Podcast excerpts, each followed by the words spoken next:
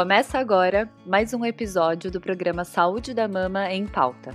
Aqui, semanalmente, mastologistas trarão informações de forma simples e com qualidade para que você possa entender mais sobre o cuidado com as suas mamas.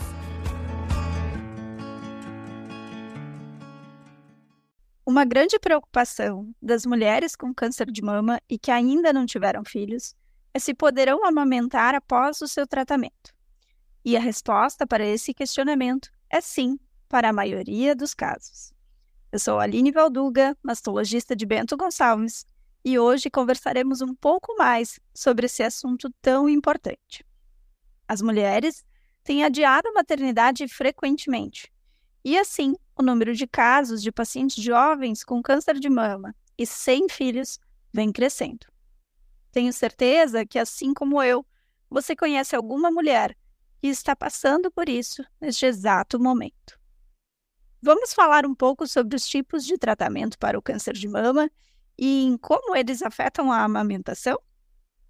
Em relação ao tratamento cirúrgico, as pacientes que foram submetidas a mastectomias bilaterais para tratamento do câncer de mama ou como medida profilática em pacientes com mutação genética não poderão amamentar devido à retirada completa do tecido mamário mesmo que tenham sido preservados a areola e o mamilo. As pacientes que realizaram mastectomia unilateral podem amamentar normalmente com a outra mama. Já naquelas pacientes em que o tratamento realizado foi a retirada de uma pequena porção da mama e após foram submetidas à radioterapia, a amamentação poderá ser possível quando os lóbulos e ductos que são o local responsável pela produção e os pequenos canais por onde o leite é conduzido até o mamilo, não foram danificados pelo procedimento cirúrgico ou radioterápico.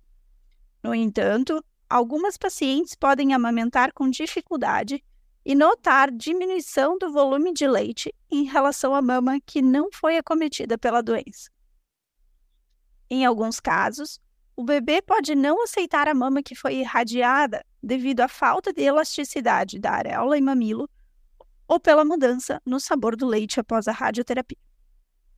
Quando o diagnóstico do câncer de mama aconteceu durante a gestação ou a lactação, poderá haver necessidade de suspender a amamentação, devido ao uso de medicamentos que podem trazer malefícios ao bebê. Recentemente foi publicado um estudo chamado POSITIVE, que avaliou a segurança da suspensão do tratamento em pacientes em uso de terapia endócrina por um período de dois anos, para que essas pacientes pudessem engravidar. Ao final do estudo, foi concluído que havia segurança na suspensão do tratamento por esse período de dois anos, sem que houvesse prejuízo ao tratamento do câncer.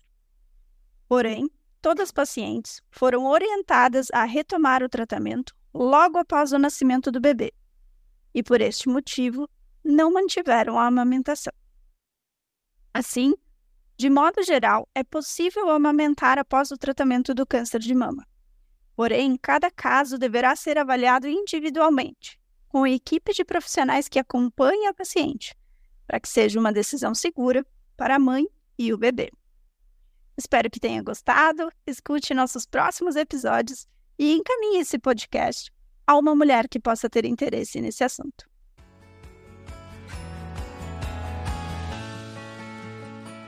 Esse podcast é uma iniciativa da Sociedade Brasileira de Mastologia para te ajudar a entender mais sobre prevenção, detecção precoce e tratamento do câncer de mama. Aproveitem os próximos episódios e fiquem por dentro das nossas novidades através das redes sociais, arroba SBMastologia no Instagram, Sociedade Brasileira de Mastologia no Facebook e também no nosso site sbmastologia.com.br.